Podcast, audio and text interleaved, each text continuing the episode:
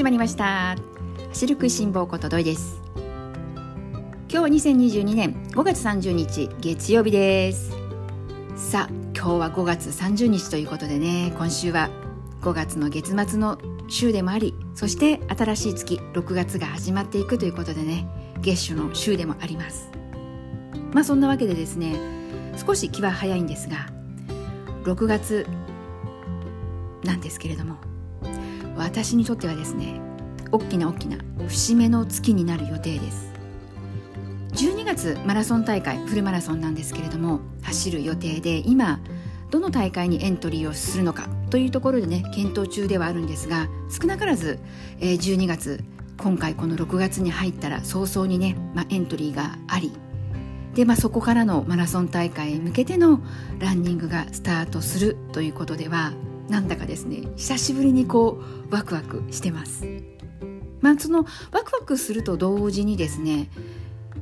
いきなりね6月といえばね雨の多い梅雨がね始まっていくじゃないですか。邪魔されるのを最小限に抑えつつ走っていく。そんなこう日々にしていきたいなというふうにも思っていてまあどうやってこの6月をね走り抜くか。そこがね私にとってはまずこう決めかねています。でもいずれにしてもこう走るということはもう自分にとっては決定事項ということで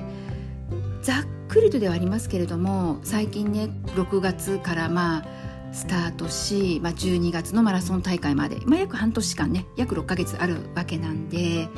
なのでね今までランニングをねこうゆるゆるとではありますが続けてきたけれどもが、ね、何分3年ぶりということなのでいわばもうこう初心者になったつもりでもう初めてマラソン大会に参加するんだというねもうそれぐらいの気持ちでやっていきたいなというふうに思ってます。まあ、最近ねこの6ヶ月間ざっくりとではあるけれども思い返してみたんですこのマラソン大会エントリーしてからどんな風にこれまで過ごしてきたかななんということで今日はねまず最初、まあ、その辺りをね話していこうかなと思うんですけれどもまず私はですね、まあ、どの大会もそうかとは思うんですがエントリーしてからマラソン大会の当日まで半年間期間があるじゃないですか。なので、まあ、この12月のマラソン大会にエントリー、まあ、参加するというところで想定して話をしていくとまず、えー、最初の月、まあ、今回で行くならば、まあ、6月なんですけれども、まあ、いきなり、まあ、梅雨ということもありいきなりね走り出すこう走行距離伸ばしていくっていうのも、まあね、決していいことではないのでなので、まあ、その気持ちの部分は高めていくのはいいんだけれどもでも実際走るのはそこまでこう欲張ってね頑張りすぎずに、まあ、そこそこでいいのかななんて思っていて。なので距離走る距離は5キロぐらい走れればいいかな毎回という感じで今思っていてですね。で週3ぐらい。走れたらいいな。そしてまあお休みの日にはもう少しだけ距離を伸ばしてなんていうところで。でまあ私がねこの番組の中でも時々言っている、まあ、月間100キロ。この辺りをねちょっと目標の数字としてやっていけたらいいなと思ってます。私自身で毎月ここさ、えー、数ヶ月今年に入ってからずっとそうかな月間100キロ目標みたいなことでやってきていてもでここ数ヶ月はなかなかこう100キロに到達できなくってやっぱりこのマラソン大会って大事だな重要だな目標って必要だななんていうふうにねこうひしひしと感じていたわけです。なのでねやっとこの6月から目標が明確なね目標がエントリーをするということでねできてくるので、まあ、そこへ向けてね走っていくことがきっとできるのではないかという期待を込めつつですけれども、まあ、実際ね蓋を開けてみるとねこの今までは自由気ままに走っていたのがこれがねマラソン大会があるからだから走らなくっちゃということでね若干こう義務感もね出てくるとは思うんですよね。全くないってことは考えられないのでなんでねそこをうまくどうやって乗り越えていくのかなというところも、まあ、楽しみながら走っていこうかなと思ってます。そしてまあこの梅雨が明けるのが7月のまあ終わりぐらいですよね半ばから終わりぐらいそしてまあ梅雨が明けると次待っているのは猛暑ですよね暑さとの戦いこの暑さとの戦いがだいたい9月の終わりぐらいまであるかなと思うのでまあ、7月末から9月末の、まあ、ざっくりとした、まあ、2ヶ月間は次なるポイントとしてもうこう夏場はスピードって上げられないので特に私はですねあの暑さもそうなんですがこの湿度も苦手でしてなのでこの夏場はむしろもうスピードを出せないのであればもうゆっくりとできれば少しずつ距離を伸ばしていって、まあ、LSD も時々取り入れながら長距離に耐えうる足作りをしていく少しずつ長距離に慣れていくということをねこう繰り返し繰り返し少しずつ距離を伸ばしながら行っていきたいなというふうに思ってます。そして、まあ、この2ヶ月7月末から9月末のこの暑い夏のね期間をうまく乗り越えることができたらいよいよ10月ということで10月に入ってくるとおそらく涼しいなという風なこんなね体感を持ってで少しずつスピードも上げられるようになってくるなという風に思える予定ですので10月は目標タイムこのマラソン大会での目標タイムで走れるスピードここまでねこう上げていく1ヶ月間の中で、まあ、緩くではあるけれども緩いなりにも上げていくということを目標に10月は走っていくことができたらいいなと考えてますね。そして11月。11月になってくるとマラソン大会までいよいよ1ヶ月前というふうになってくるのでもうここではねもう焦ってもしょうがないしもう1ヶ月前までにいかにスピードを目標タイムに近づけられるかっていうところがポイントになってくるかと思いますのでなので、えー、11月はもう無理をしない1ヶ月間ラスト1ヶ月間ということでいかにこの上げてきたスピードっていうのを維持していくのかもうこれ以上上げるってことは考えずに11月この大会1ヶ月前はあとはもう維持していくというところを、えー、重点的にやっていけたらなと思っています。そして12月大会を迎えるということで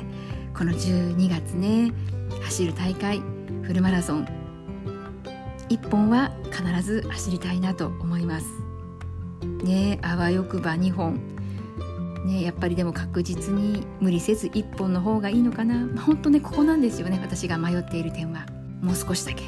え、悩みたいと思います。そして今日はですね後半戦で、え、お話ししたいなと思っていることも実はあってですね、えー、まあ、今回、まあ、6月からマラソン大会にね向けていよいよ走っていくのかと思った時にですね久しぶりに過去を振り返る、まあ、そんな機会がありました、まあ、どんな過去をね振り返ってみたのかというとランナーズダイアリーということで月刊誌でランナーズあるじゃないですか。あのランナーズ年末に付録でいわゆるこの練習日誌みたいなそんなのがねついていることがね昔あったんですよ。今どうなのか最近ねちょっとわからないんですけれども昔ねそういった形でランナーズこう毎月こう読んでいるような時もあってですね。でまあその時に、えー、付録で「ランナーズダイアリー」ということで日誌がついてくるんですね。なので書いていた練習でねこう走った日の、まあ、感想だったり距離だったり、まあ、そんなことをね、まあ、書いている練習日誌があったんですが、まあ、その中で数年どうだったかな？3年3年4年ぐらい書いてた時期があったのかな？あのまあ本当ね大したこと書いてないんですよ。走った距離あとそれからどんなコースを走ったのか。でまあその走り終わった時の感想？感想もね毎日書いてたり書いてなかったり本当こうまちまちでして書いたと言っても本当にこう一言一行で終わっているような、まあ、そんな簡単な内容ではあるんですが2012年なぜこの2012年なのかというのも我がことながらちょっとこう謎なんですけれどもなぜかこの2012年のだけ取っといてあって捨てずに手元に置いてあるんですね。なぜ2012年だったのかはよくわからないんですが、まあ、たまたまだったのかな。ねまあ理由は置いといてなんですけれども見返してみました。まあ、なぜ見返したのかというと、まあ、この3年ぶりのフルマラソンということでもう言ってみれば本当にまた一からの出直しだよなというふうにも考えているわけなのでじゃあ私昔どんなふうにマラソン大会に向けて走ってたかなというふうに思った時にそういえばランナーズダイアリー取っといてあったよなということを思い出しそれでまあ引っ張り出してきて見てみました。そしたらですねまあとりあえず一言で言ってしまえばまず一冊でも手元に残しておいてよかったなと思いました。まあ、そのね良かった点をねこれからねいろいろとお話をしていこうかなと思うんですけれどもでこの「ランナーズ・ダイアリー」なんですけれども私自身が、まあ、ちょっと一番今回驚いた驚いたというか、まあ嬉しかったことかな。あのー、ですね、まあ、毎日毎日この1日ずつ、えー、1日ごとにですね、まあ、書いていくあの日ごとのページもあれば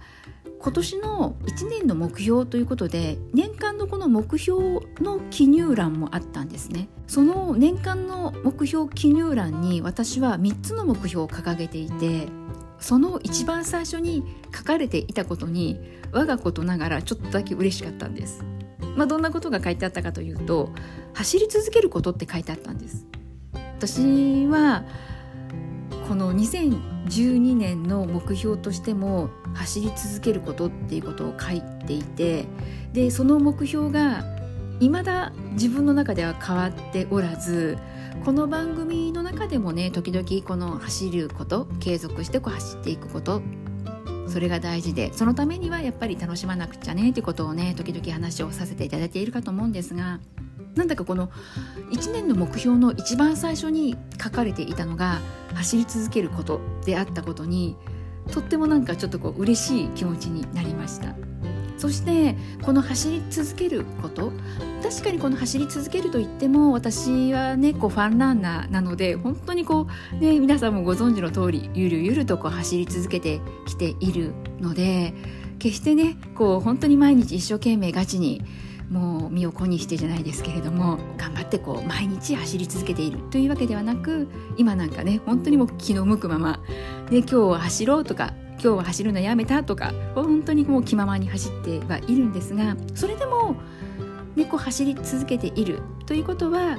自分自身言ってもいいんじゃないのかな？今の状態でも言ってもいいんじゃないのかなと思えることで、まあ、そのことに対して走り続けるここだけはぶれずにね、何年も過ごしてくることができたということが嬉しい発見でもありました。まあね、そんなことがですね1年の目標書かれていて残り2つはね何が書いてあったかというと3月ウィメンズマラソンめいっ子と感想って書いてありました。ちょうどですねこの年、えーまあ、私の姪とですね初めてフルマラソン一緒に走りました。姪が、まあ、この私も一度フルマラソン走ってみたいということで、まあ、一緒にじゃあウィメンズマラソン走ろうかということでね、まあ、走ったという、まあ、言ってみればこう思い出の年にあたるわけなんですがこの3月の目標としてまあ書かれていてで、まあ、無事ね姪っ子と一緒にね完走することができました。なのでね目標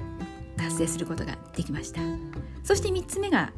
11月揖斐川フルサブ4.5ということがね書かれていました。揖斐川サブ4.5は残念ながら達成ができなかったんです。え、揖斐川サブ4.5って書いてあったので実際この年は揖斐川どれぐらいで走って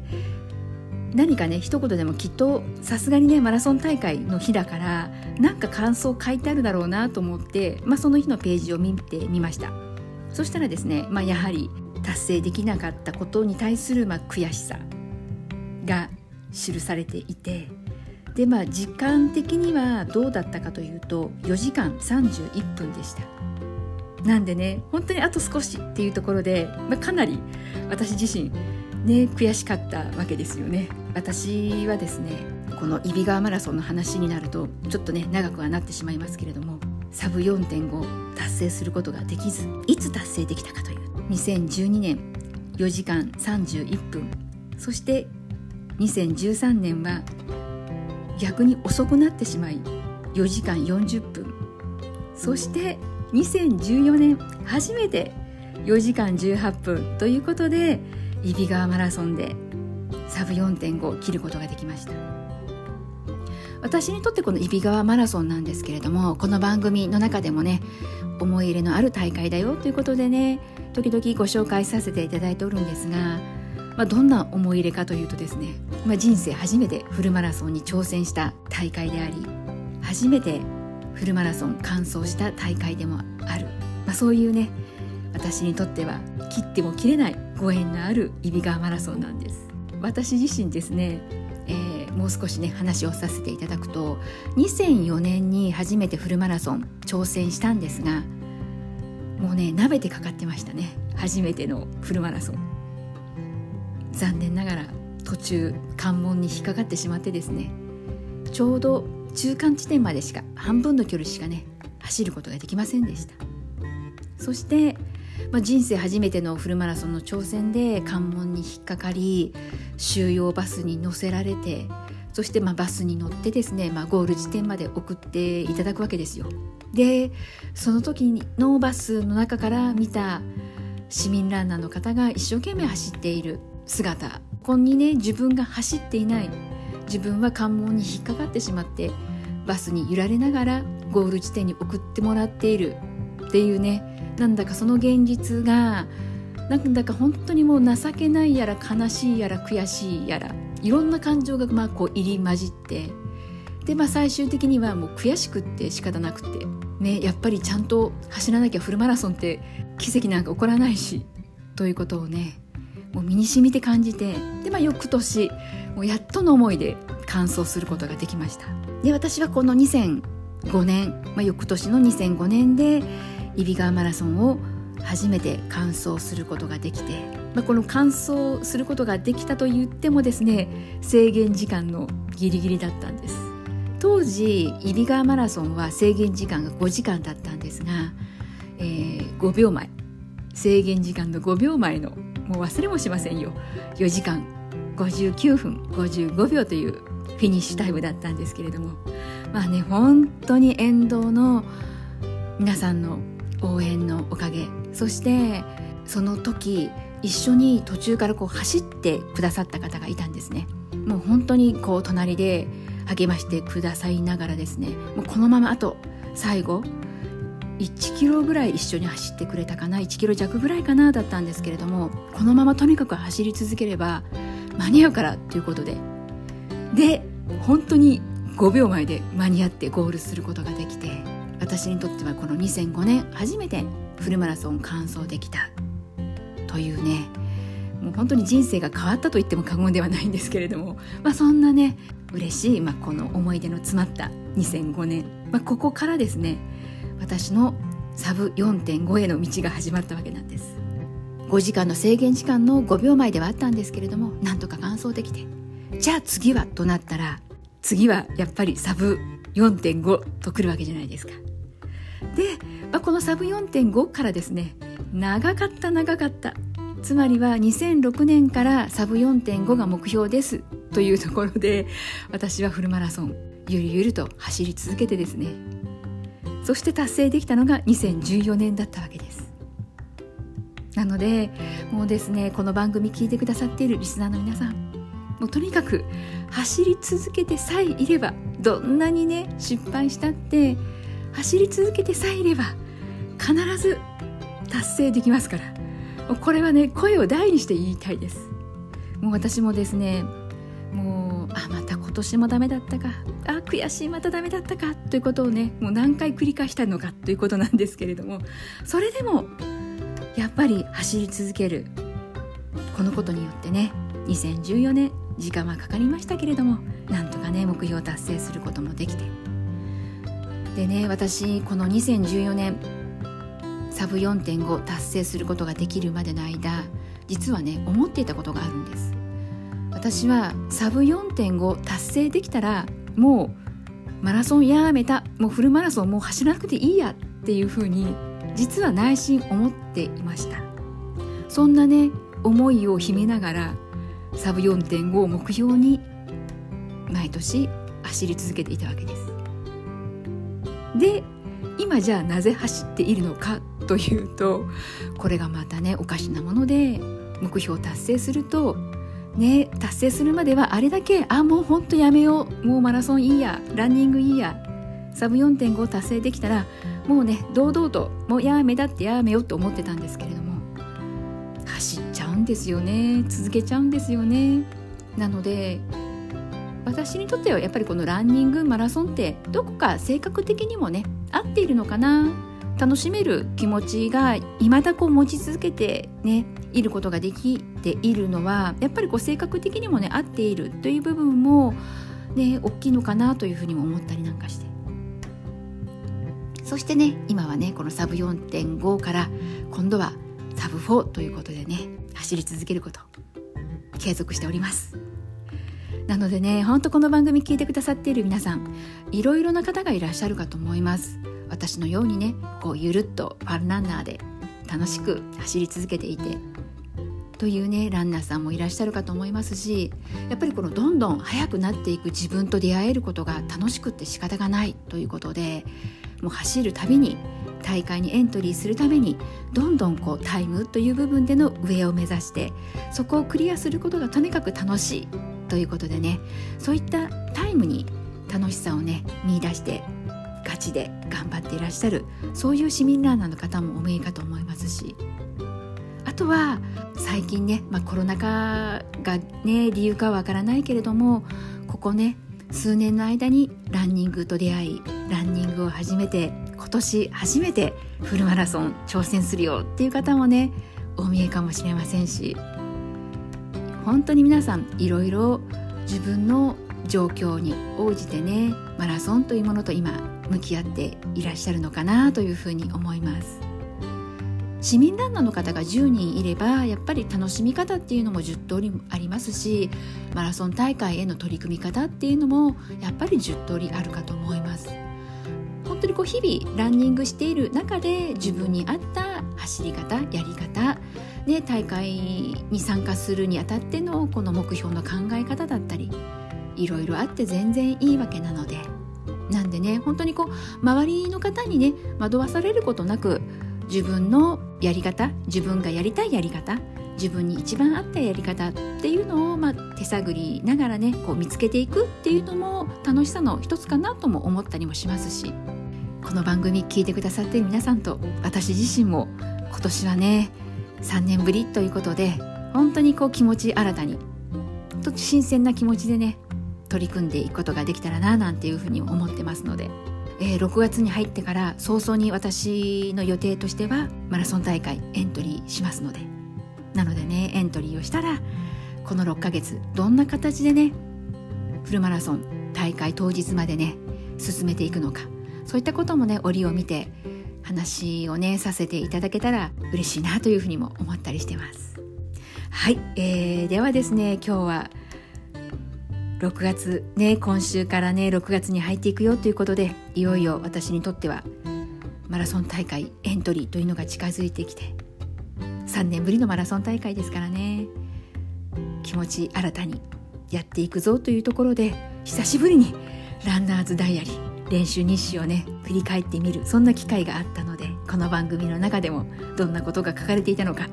お話をねさせていただきました。少しはね参考にしていただくようなねことがあったら嬉しいなとも思います。本当この今スマホだったりもうスマートウォッチなどで日々のランニングってデータがねちゃんとこう蓄積されていくじゃないですか。ったね便利なツールっていうのも有効活用するのもいいですしあと今回自分のこの手書きのランニング日誌読み返してみてなんだかねちょこっとこの手書きで書き残すっていうこともなかなか捨てたもんじゃないなっていうふうに感じたりもして私自身手帳なんですけれどもスケジュール帳私この手書きのスケジュール帳とあとまスマートフォンとま併用しているんですが6月からちょこっとだけ手書きのスケジュール帳ですけれども少しランニング日誌的な本当にこう一言メモでもいいので何かしらこの書くということでも記録を残してみようかななんていうふうに思ったりもしました。実際残していくかどうかは別としてですね今はねちょこっと過去かなというふうに思っていますよ。ではですね今日も最後まで聞いてくださった皆さんありがとうございます。ではまた次回元気にお会いしましょうね。